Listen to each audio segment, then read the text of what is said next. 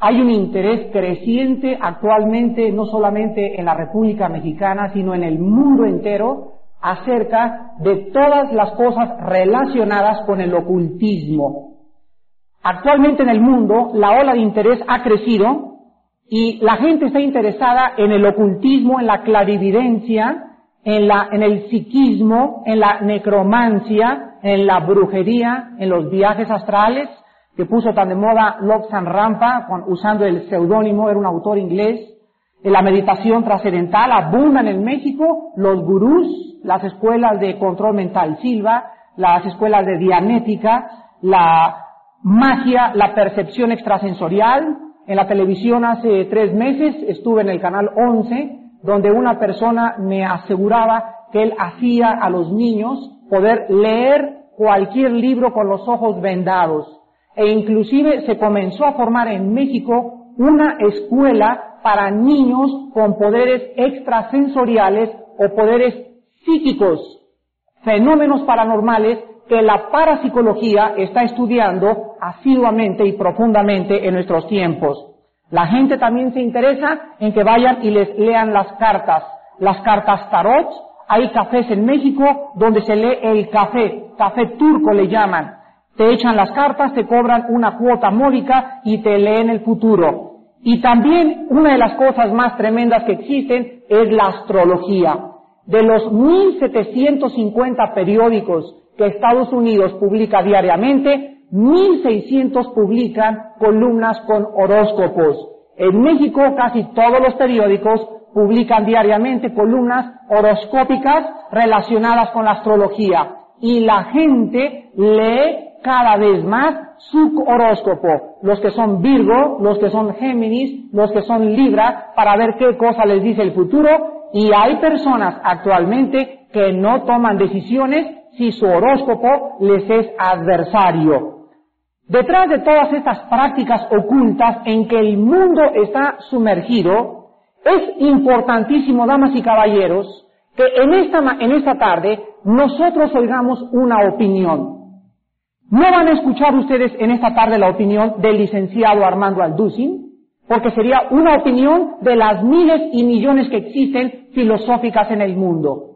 No voy a permitir en esta, en esta tarde dar mi propia opinión. Yo quiero que ustedes en esta tarde, honestamente, escuchen la opinión del libro más antiguo de la humanidad.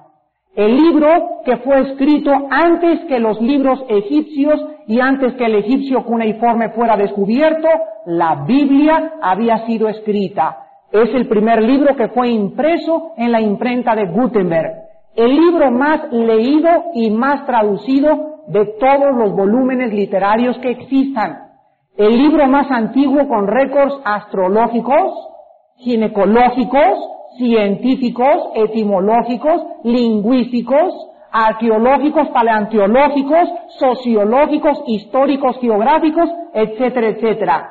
Pero que sin embargo, la Biblia permanece todavía escondida y llena de polvo en muchos de los hogares mexicanos. Es este libro el que prohibió también la Iglesia Apostólica Romana. Se prohibió durante 15 siglos y no se podía leer la Biblia si no era por la interpretación de un sacerdote. Gracias a Dios, al Papa Juan XXIII, que fue el primer Papa después de 18 siglos que abrió este libro. Imagínense ustedes, 18 siglos en la oscuridad total religiosa. El Juan 23 abrió la Biblia y entonces comenzó a cambiar todas las cosas que los antiguos papas habían dicho y él dijo que el pueblo católico podría ahora leer las sagradas escrituras. Entonces ahora la Iglesia romana ha permitido otra vez volver a leer la Biblia. Y ahora ya se lee en la Iglesia, se lee en los estudios, etcétera, etcétera. Y en esta tarde yo tengo mucho interés que ustedes estén informados acerca de todos los fenómenos paranormales y ocultistas que el mundo está contemplando porque es como una plaga de psiquismo y de demonios y de espíritus que quieren destruir al ser humano. La Biblia descubre una guerra en el universo entre dos fuerzas, las fuerzas del bien y las fuerzas del mal. Esto no es una historia de Cenicienta, ni de Peter Pan, ni de Viviana, ni de la fiera. Esto es lo que las escrituras dicen.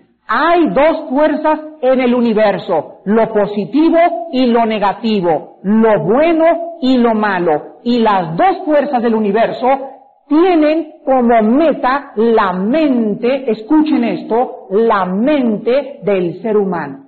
Las fuerzas del mal quieren apoderarse de la mente humana y ellos pueden reproducir e introducirse en el mundo físico reproduciendo fenómenos e inclusive pueden materializar la energía.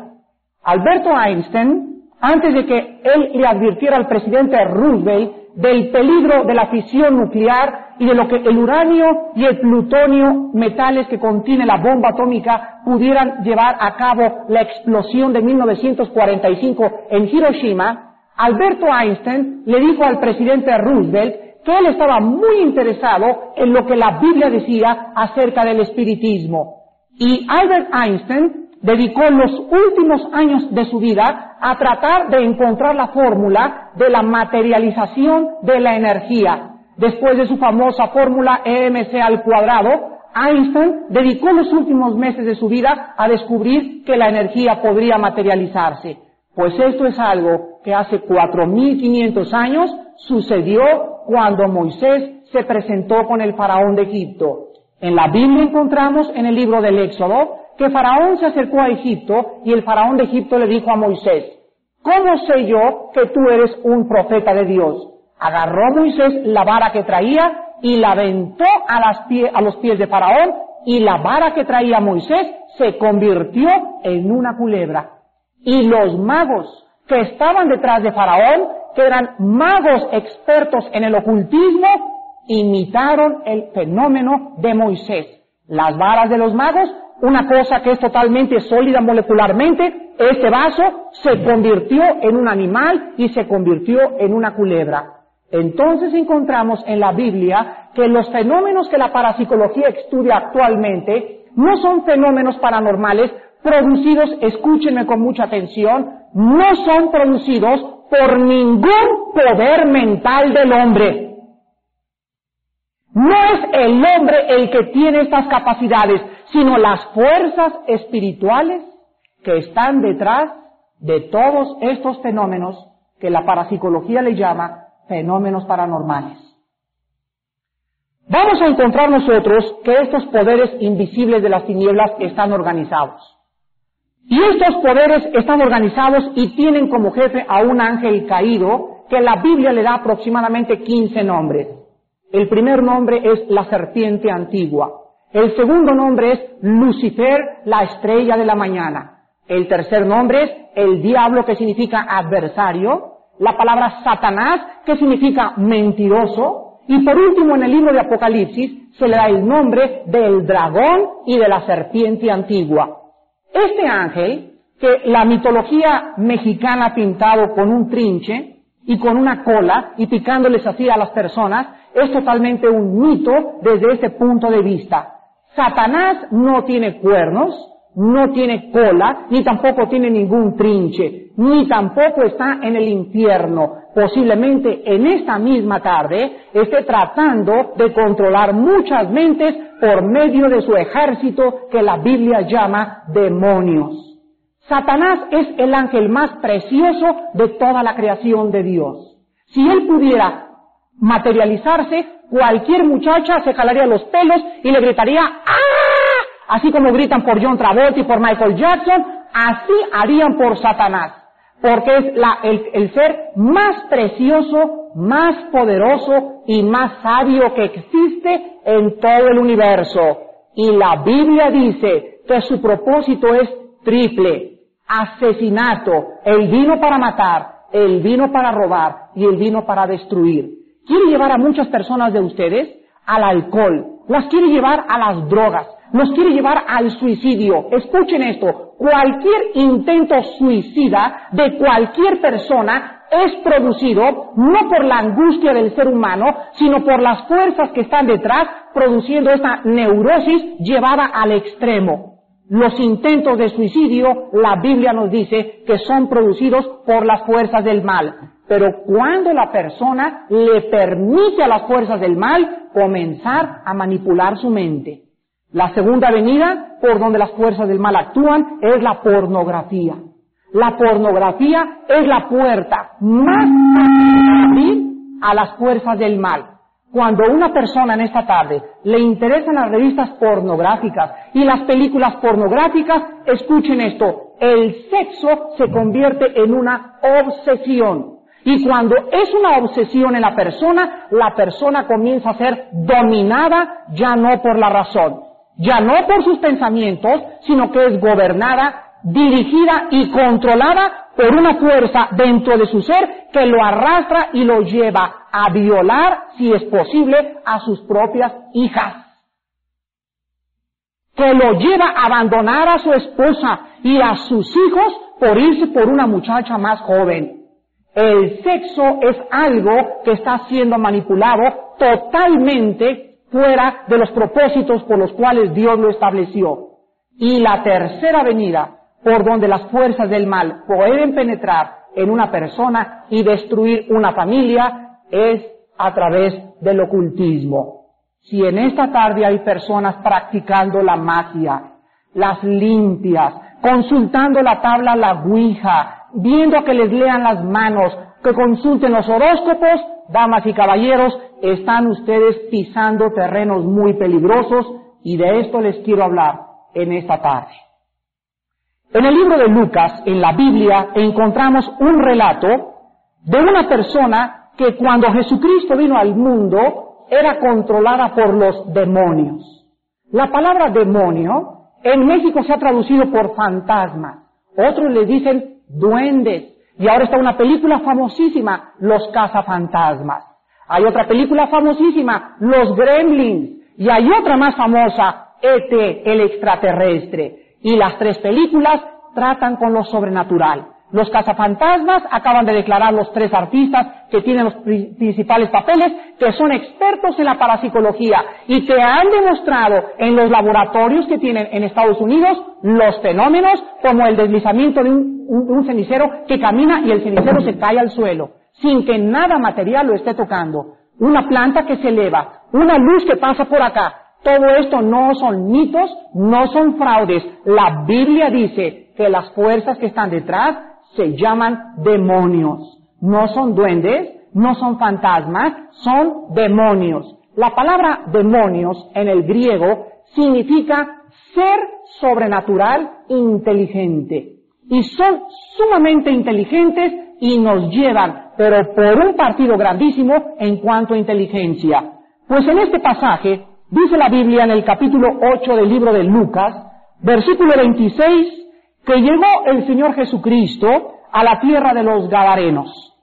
Y al llegar a la tierra, vino a su encuentro un hombre endemoniado, desde hacía mucho tiempo, y no vestía ropa, ni moraba en casa, sino en los sepulcros. Este, al ver a Jesús, lanzó un gran grito, y postrándose a sus pies, exclamó a gran voz, ¿qué tienes conmigo, Jesús, Hijo del Dios Altísimo, te ruego que no me atormentes, porque mandaba al espíritu inmundo que saliera del hombre, pues hacía mucho tiempo que se había apoderado de él. Y le ataban con cadenas y con grillos, pero rompiendo las cadenas, era impelido por el demonio a los desiertos. Y le preguntó Jesús diciendo, ¿cómo te llamas? Y él le dijo, legión, porque muchos demonios habían entrado en él y le rogaban que no los mandara ir al abismo. Había allí un hato de muchos cerdos que pasían en el monte y le rogaron que los dejara entrar en ellos y les dio permiso y los demonios salidos del hombre entraron en los cerdos y el hato se precipitó por un despeñadero al lago y se ahogó. Quiero sacar algunas conclusiones de ese pasaje y lo primero que quiero que noten ustedes en el versículo 27 es que la persona endemoniada no tenía ropa. Damas y caballeros, existe una gran relación entre las posesiones demoníacas, quiero que me escuchen muy bien, y la inmoralidad. La inmoralidad y la posesión demoníaca. En esta película de los cazafantasmas, sacan a una mujer poseída totalmente por Satanás, que se elevaba y comenzó la muchacha a pedirles a los cazafantasmas o a uno de ellos que tuviera relaciones sexuales con ella. ¿Cómo es posible que esa película pueda ser ofrecida al público para los niños? Es increíble a dónde hemos llegado y cómo hemos extendido nuestro parámetro moral. Ahora lo que nos asusta, hace 25 años, era algo que ni siquiera hubiera corrido en la imaginación soportarlo. Pero ahora se invita a los niños, vengan a ver Gremlins, vengan a ver los cazafantasmas y encontramos ahora en Gasparín el fantasma escenas de adulterio, fornicación e inmoralidad. Noten ustedes a dónde hemos llegado moralmente. Ahora lo más lógico para una muchacha en esta tarde es tener relaciones sexuales con su novio. Oye, pero es que todo el mundo lo hace. Ahora los padres de familia le dan permiso a las muchachas que se vayan el fin de semana con los novios a Tequesquitengo y que se vayan a Cuernavaca. Hace 20 años ni por acá nos pasaba muchos padres el que una hija pudiera llegar a las 8 o a las 9 de la noche. Cualquiera puede decirme en esta tarde, señor Alducin, usted es un viejo chapado a la antigua, usted es un anticuado, y quiero decirte algo, si tú quieres vivir de acuerdo a las normas que el mundo ha rebajado, no hay ningún problema, pero tu vida inmoral va a destruirte tarde o temprano, porque la inmoralidad destruyó cinco imperios mundiales. Los griegos, los babilonios, los medos persas y los romanos fueron destruidos por la inmoralidad. Y la Biblia dice claramente que el mundo que vivimos será destruido no por las bombas atómicas, no por la falsa economía, no por la inflación, por la desintegración familiar de, los mexicanos. ¿Sabían ustedes que hay 4.500 divorcios diarios en México? 4.500 divorcios diarios en la República Mexicana, damas y caballeros. Hay más de 7 millones de niños en México sin papás. Pero estás feliz de la vida y sigues emborrachándote y sigues robando en Pemex y sigues cometiendo fraudes sin darte cuenta que tu propia familia ha pagado la destrucción de tu propia persona, pero tú eres una persona considerada desde tu punto de vista macho descendiente de Emiliano Zapata. Eres bien macho, pero la Biblia dice, los valientes arrebatan el reino de los cielos.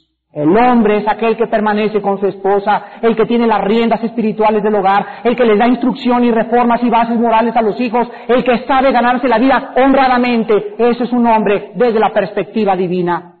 Pero el hombre y la norma del hombre en México es pelearse en el periférico, borracho, jugar a las cartas, ser parrandero y ser jugador. ¿Qué lejos estamos de un patrón verdadero acerca de la verdadera virilidad? En este estudio también del endemoniado, Dice el versículo 29 que a este endemoniado lo querían atar con cadenas. Los endemoniados o las personas poseídas por demonios tienen una fuerza sobrenatural. Y en tercer lugar, quiero decirles a ustedes que una persona endemoniada le cambia la voz. Le cambia la voz. Y cuando la ciencia está estudiando ahorita, principalmente la psicología, los desdoblamientos de la personalidad, ese desdoblamiento de tu esposo de repente y le cambia la voz y es otra persona totalmente diferente, no es obra mental ni emocional ni psíquica, es obra de espíritus que lo están oprimiendo para llevarlo a la destrucción. Hemos consultado psicólogos, ha sido con la doctora Corazón, ha sido con las limpias, ¿por qué en esta tarde no escuchas lo que la Biblia tiene que decir al respecto del problema que la ciencia no puede cambiar? Es honrado y honesto oír en esta noche la voz del libro más antiguo de la humanidad. Enseguida nosotros vemos también que los demonios pueden guiar a una persona al ascetismo o al misticismo. Cuando nosotros vemos que una persona se deja las barbas largas, largas, largas, no hay ningún problema en que te las dejes crecer. Pero en cuanto esa persona se aísla de la humanidad, y se recluye en un convento, o dice que comienza a tener meditación y poner en blanco la mente, esa persona sin darse cuenta está metiéndose y relacionándose con las fuerzas del mal. Tú me puedes decir en esta tarde, mire señor, yo creo que el yoga o la yoga no tiene ningún problema. Yo estoy de acuerdo contigo como ejercicio. Pero cuando tú pones tu mente en blanco, estás permitiendo que las fuerzas del mal comiencen a controlar tu personalidad. Y quiero que noten esto. Todas las personas metidas en el ascetismo, en el yoguismo y en la meditación trascendental son, son personas con problemas psíquicos muy graves. Una de las cosas más importantes ahora de la humanidad es la astrología. La astrología se originó con los caldeos y los magos babilónicos la pasaron a los egipcios, después a los hindúes, a los chinos y a Roma en tiempos de su decadencia. Diez millones de americanos en Estados Unidos actualmente son aficionados a la astrología. En Glendale, California, acaban de inventar ahora horóscopos para los perros.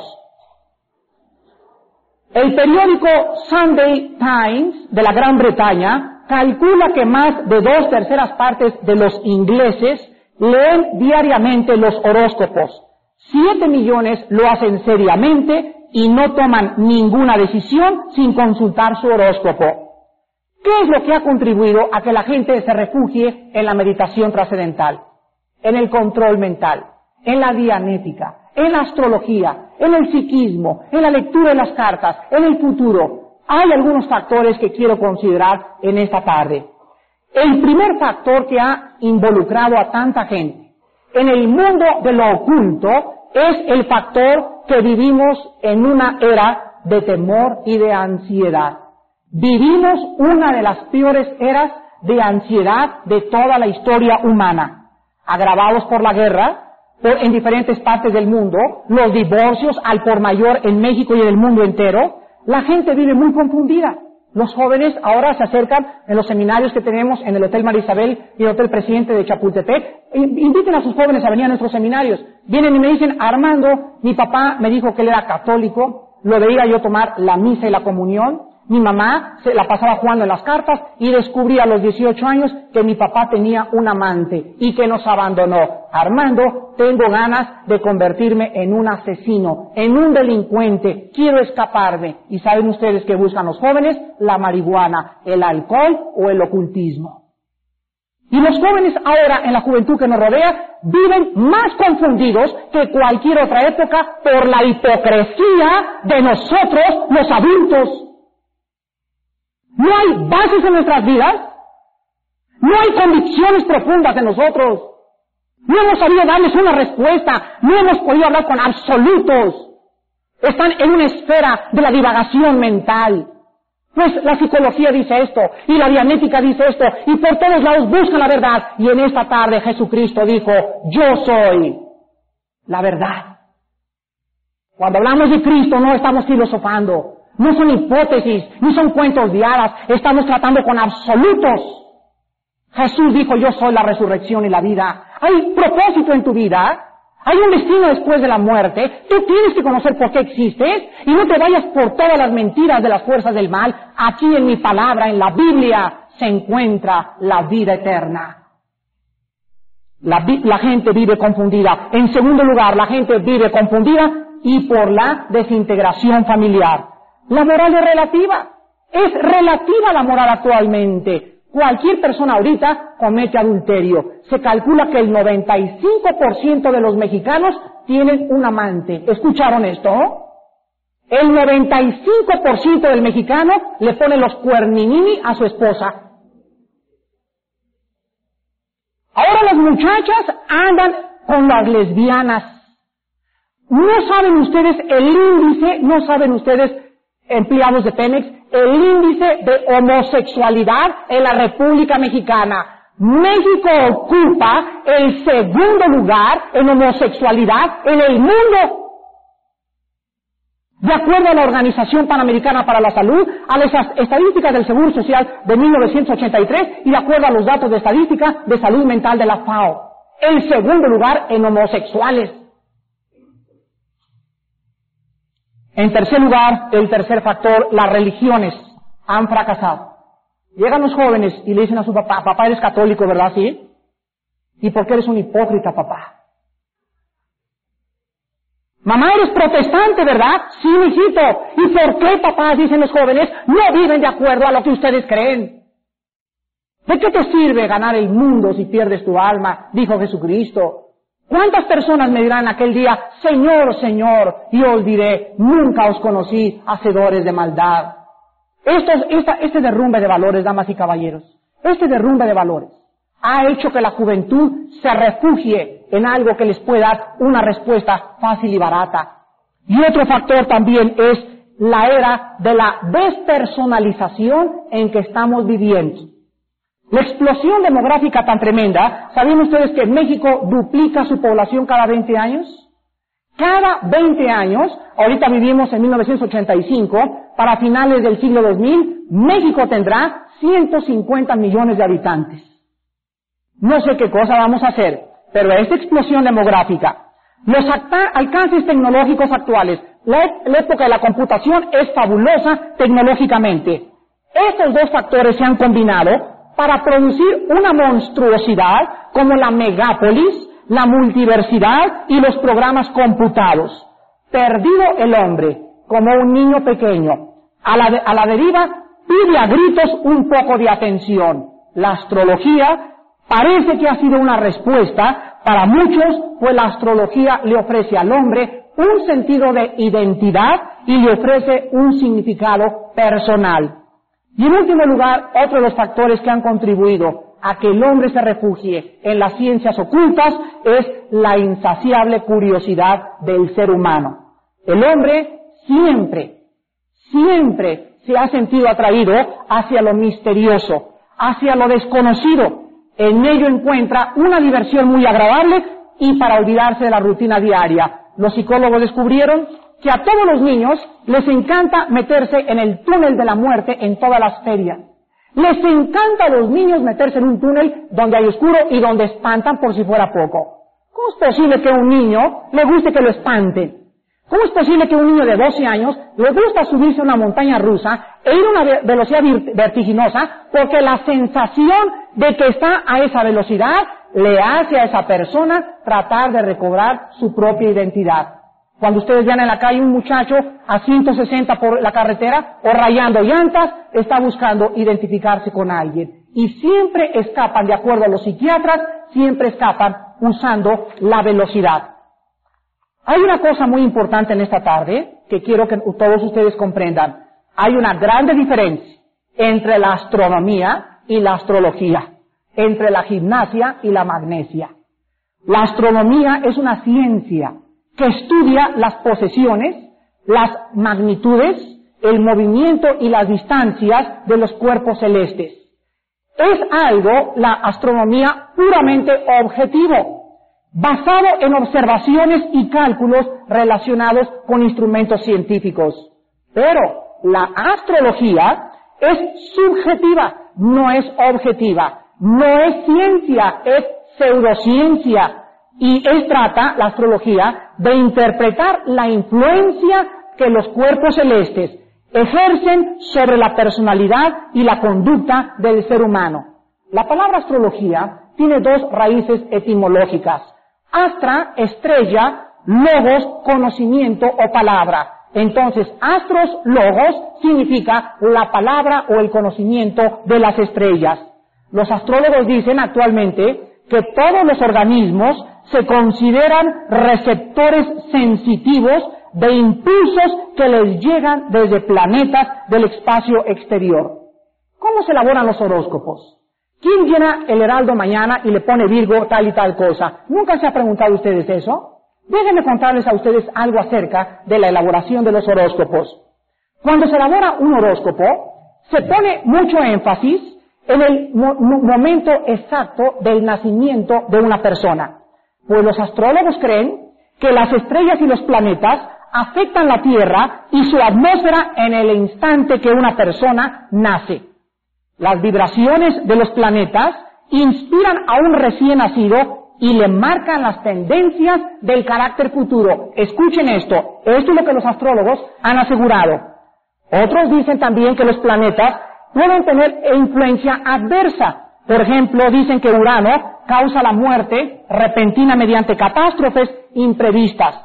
Otros dicen que Neptuno guía a las personas al asesinato, o sea, que posiblemente Al Capone y John Dillinger y muchos conocidos nacieron cuando el planeta Urano, eh, Neptuno, perdón, estaba sobre su nacimiento. Pero en cambio Júpiter y Venus tienen influencia benigna. Quiero mostrarles a ustedes lo absurdo de estas premisas. Cuando se elabora un horóscopo, el efecto malo o bueno de un planeta se puede modificar o neutralizar por la casilla. ¿Qué es la casilla? La casilla, hagan de cuenta que ustedes que este es el horóscopo y se divide en 12 signos cada horóscopo, que son los meses del año. Y cada casilla corresponde a un signo. Ahora, si nace una persona bajo el signo de Urano o Neptuno, de acuerdo a la astrología, esta persona tiene que ser un asesino. Pero sin embargo, los muestran rasgos tan opuestos de carácter y personalidad. Pregunta número uno. Pregunta número dos. ¿Por qué los diferentes astrólogos proporcionan diferentes lecturas del mismo horóscopo? Una vez me acuerdo antes de que yo conociera a Jesucristo, antes de que yo comenzara a profundizar en la Biblia, me acuerdo que estaba en Guadalajara y leí mi horóscopo. Yo, yo nací bajo el signo de Géminis, de acuerdo a los horóscopos, el 7 de junio. Y me decía, busca una muchacha que te va a ser agradable y es la muchacha del futuro. Así decía mi horóscopo en el periódico del Heraldo de Guadalajara. En la tarde llegué a una conferencia en Monterrey, no era todavía, no conocía a Cristo, iba a una conferencia acerca de la psicología y el, psicoanálisis freudiano, y entonces mi horóscopo decía, no salgas ni busques muchachas. Yo dije, Dios mío, ¿a quién le hago caso? ¿Al horóscopo de Guadalajara o al horóscopo del periódico de Monterrey? Y la tercera pregunta, ven ustedes que nos llamamos racionales. Hay estudiantes que se han levantado y me han dicho, es que la Biblia es religión y, y, este Lenin dijo, la religión es el opio de los pueblos. Pues yo reto a cualquier estudiante en esta tarde, a cualquier ateo, a que pueda él demostrarme con premisas científicas las suposiciones filosóficas a las que han llegado. Y sin embargo se dicen racionales cuando no hemos considerado honestamente las palabras que vibran en esta tarde. Yo soy el camino, la verdad y la vida. Y en tercer lugar, ¿por qué? La tercera pregunta. Porque en la mayoría de los casos, los hechos que se predicen nunca suceden más que en un 7 u 8%. Los astrólogos dicen que inclusive pueden predecir cuando la persona puede morir. No sé cuántos de ustedes han escuchado de una señora llamada Jean Dixon. Esta señora se hizo famosa en Estados Unidos porque cuando el presidente John Kennedy iba en la ciudad de Dallas aquel año de 1960 en su gira presidencial, ella tres semanas antes vio en sueños la muerte y el asesinato del presidente.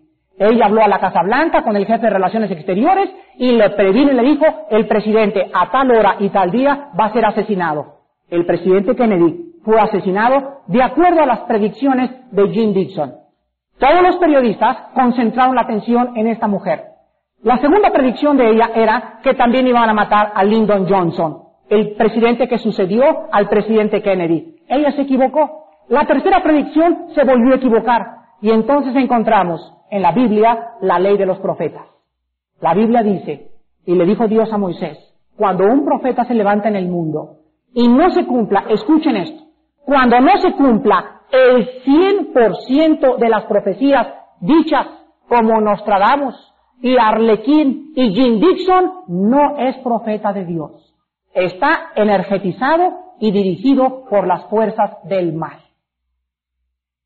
Entonces, Jim Dixon, a la luz de las escrituras, es una falsa profeta. Damas y caballeros, el día que Jesucristo nació, se cumplieron 300 profecías en el momento de su nacimiento. Cuando Jesús moría en la cruz del Calvario, se cumplieron 300 profecías más, 600 profecías, y la Biblia había predicho con lujo de detalles el lugar de su nacimiento, quién iba a ser la Santísima Virgen María, su madre preciosa, quién iban a ser sus padres, quién iban a ser sus hermanos, cómo iba a morir, sus sufrimientos. El 100% de las profecías se han cumplido y personas que en esta tarde están en lo oculto estudiando a Arlequín y a Nostradamus, ¿han estudiado ustedes las profecías bíblicas? Entonces, ¿por qué criticamos un pastel que no nos hemos comido todavía? En último lugar, en la astrología encontramos también los peligros de la astrología. En astrología se le anima a la gente a no consultar a Dios para su guía, sino a consultar las estrellas y los planetas mudos que giran en el espacio exterior. Ya no se invita a la gente a orar a Dios, sino a buscar un astrólogo. No a leer la Biblia, sino a consultar su horóscopo. Además de todo esto, la astrología, escuchen esto, le quita al ser humano su responsabilidad por su pecado, pues todo se lo debe a las estrellas. La astrología conduce a la adoración de la criatura más bien que a la adoración del Creador, despojando a Dios de la gloria de su santo nombre. Otras prácticas, antes de acabar esta conferencia, en la que el mundo está metido, es la Ouija. Cuando ustedes compren una Ouija, y no se lo recomiendo a nadie en esta tarde, van a descubrir que no tiene mecanismos, no tiene piedras magnéticas la Ouija, sin embargo, tú le haces preguntas y se ponen dos personas y de acuerdo a las vibraciones te da respuestas y si funciona. Y pregúntale a cualquier científico, no es truco, es verdad. La Ouija es una forma moderna para introducir a la juventud al espiritismo. Los demonios son los que mueven la tabla de la Ouija, engañando a la persona para que busque el futuro fuera de la Biblia. Los practicantes de la Ouija acaban en las drogas, en la brujería y en los cultos satánicos. Otra cosa que está muy de moda ahorita es la reencarnación. Es un sustituto falso del plan de salvación revelado. Porque el alma, dicen las personas que creen en la reencarnación, naces y te mueres y si no acabaste tu misión hay una segunda oportunidad. Y regresas a un buey, regresas a un sapo, regresas a una avispa o regresas a otra persona a acabar tu misión. La Biblia dice en el libro de los Hebreos, capítulo 9, versículo 27, porque está establecido a los hombres que mueran una sola vez y después de esto el juicio. La Biblia nos dice que no hay dos oportunidades, que no hay reencarnación y que cuando una persona nace se le acabaron las oportunidades, no hay un segundo chance, como dicen vulgarmente. Inmediatamente cuando tú te mueres, en cosa de segundos, abres tus ojos y vas a enfrentarte, búrlate todo lo que quieras en esta tarde, Ríete todo lo que quieras, pero quiero decirte una cosa. Tú y yo estamos sentenciados a morir tarde o temprano. Y la Biblia dice, prepárense para encontrarse con su Dios. Cuando tú despiertes y cuando yo despierte, lo primero que vas a encontrar va a ser la presencia de Jesucristo, el Hijo de Dios, al abrir tus ojos. Y la diferencia estribará en esta tarde si tú creíste y le entregaste tu vida y le adoraste y le dijiste, Tú eres el Señor de señores, el Rey de reyes y el Príncipe de príncipes, o en esta tarde tú le dices, Jesucristo, eres el mentiroso más grande que he conocido en la tierra. Pero si tú en esta tarde le entregas tu vida a Jesucristo, el Hijo de Dios, en el momento de tu muerte podrás encontrar la grande diferencia. ¿Qué dice la Biblia acerca de otras prácticas satánicas?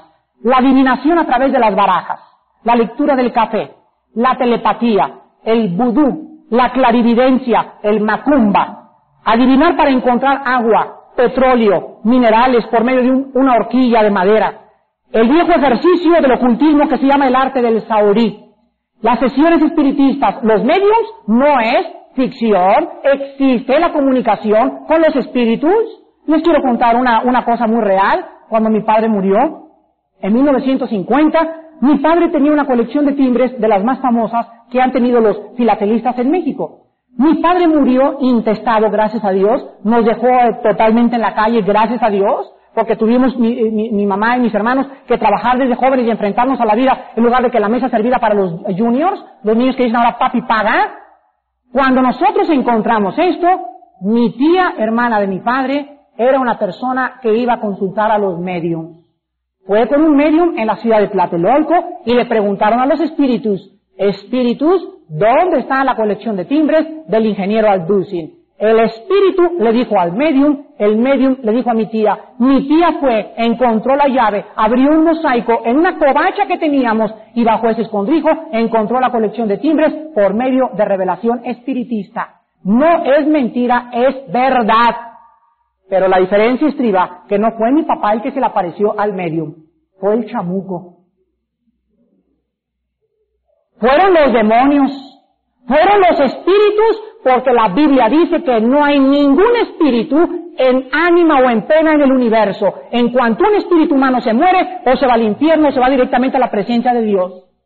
No hay nada en pena, esas ánimas en pena, y esos fantasmas son espíritus demoníacos, y quieren engañarte, y los mediums, casi todos, mueren de muertes trágicas. Acuérdense del gran Jaudini, Acuérdense de este, este mago, Sandoka, no me acuerdo cómo le llamaban, este, se cayó un helicóptero, todos mueren de muertes trágicas y jóvenes. Todos los que quieran meterse a investigar el ocultismo y el espiritismo fuera de la Biblia van a caer en un terreno peligroso. La levitación, levantar personas y meterles aros, la escritura automática, buscar curación por medio de limpias, y consentir en las enseñanzas de los rosacruces, los espiritistas, los espiritualistas, los mormones, la ciencia cristiana, la teosofía y los testigos de Jehová son sectas que tienen relaciones con el mundo del oculto. Y si cualquier persona en esta tarde pertenece a cualquiera de estas sectas, me encantaría hablar personalmente afuera con él y mostrarle con la Biblia la mentira de vida que está viviendo. Y en último lugar, la Biblia nos dice las características de las personas que pueden ser influidas por fuerzas malignas o por demonios. Cada una de estas manifestaciones se presentan en personas que están oprimidas, escuchen esto, o poseídas por Satanás. Depresiones prolongadas, melancolía obsesiva, pasiones incontrolables sexuales, afición a las drogas, temores crónicos, deseo desmedido de llamar la atención, exhibicionismo, intentos de suicidio, posesión de poderes psíquicos. Cuando alguien me dice, Armando, yo puedo leer la mente o tengo poderes de clarividencia, esa persona no tiene poderes más que de las fuerzas del mal. Y yo se lo demuestro con la palabra de Dios y ninguna persona humana tiene poderes psíquicos. Les son proporcionados por los espíritus malignos. Dice la Biblia, el desprecio a la sangre de Cristo. Escuchen esto, una persona poseída no soporta la palabra, la sangre de Cristo. No soportan la lectura de la Biblia y no soportan la oración. Salen corriendo, te avientan un vaso, una vez se paró una persona y me gritó de groserías. Era una persona poseída. No soportó lo que la Biblia decía acerca de la posesión. Y en último lugar, la deformación de la voz y de la personalidad y el desprecio y la blasfemia contra la Biblia. Una persona poseída habla groserías de la Biblia, maldice la Biblia y cuando tú se la enfrentas la agarra y la arroja a tres o cuatro metros de distancia. Damas y caballeros, Jesucristo vino al mundo para deshacer las obras de Satanás. La Biblia dice cómo ungió Dios con el Espíritu Santo y con poder a Jesús de Nazaret. Y cómo anduvo haciendo bienes y sanando a todos los oprimidos por el diablo, porque Dios estaba con él. Y a vosotros, dicen Colosenses, estando muertos, nos dio vida juntamente con él, perdonándonos nuestros pecados, anulando el acta de los decretos que había contra nosotros, quitándola del medio y clavándola en la cruz, despojando a los principados y a las potestades y a las fuerzas del mal, los exhibió públicamente triunfando sobre ellos en la cruz del Calvario. Así que por cuanto los hijos participaron de carne y sangre, dice el libro de los Hebreos, Cristo también participó de lo mismo, para destruir por medio de la muerte al que tenía el imperio de la muerte, esto es al diablo, y librar a todos los que por el temor de la muerte estaban durante vida sujetos a ser esclavos de las fuerzas del mal. Para esto apareció el Hijo de Dios, escribe el apóstol Juan, para deshacer las obras del diablo. Damas y caballeros, muchas personas en este lugar se encuentran practicando o han practicado en el pasado cosas que la Biblia prohíbe, por la ignorancia que en ti había acerca de la Biblia. Tu corazón y tu mente han sido preparados en este día para que tú oigas la voz del Espíritu Santo, hablándote a tu corazón. Y Jesucristo te dice en esta tarde, vengan a mí, todos ustedes, los que están trabajados y los que están cargados, y yo, yo, no el espiritismo, ni la Ouija, ni las cartas, yo los haré descansar. Renuncia en esta tarde a estas prácticas ocultas y vuélvete a Dios con todo tu corazón. Dios te protegerá de cualquier daño que las fuerzas del mal traten de hacer en contra de nosotros. Quiero decirles esto antes de acabar, que cuando una bruja emite un conjuro contra una persona, se cumple. No es ficción, es verdad. Los conjuros y los vudús son reales. Pero cuando una persona espiritista en esta tarde a mí me quisiera echar un hechizo o conjurarme en el nombre del rey de las tinieblas y hacerme cualquier cosa, déjenme decirles a ustedes que mayor es el que está dentro de mí que el que está en ti. Y Dios te va a revelar finalmente todo el futuro que está escrito en su palabra. Él te perdonará tus pecados y Dios te dará la vida eterna. ¿No quisieras en esta tarde, por primera vez, ser honesto y decirle a Jesucristo, mi vida ha ido a la deriva, como un barco sin timón? He andado en la brujería, en el ocultismo, con los mormones, con los vudús, en el control mental, porque estoy buscando la verdad. Pues en esta tarde Él te dice, yo soy la verdad. Mírame en esa cruz. Mis vasos, extendidos, taladrados, mis vasos y mis pies, las espinas en mi cabeza y la sangre que yo tuve que derramar para decirte en esta tarde, te amo y te quiero perdonar. Muchas gracias a todos por su atención.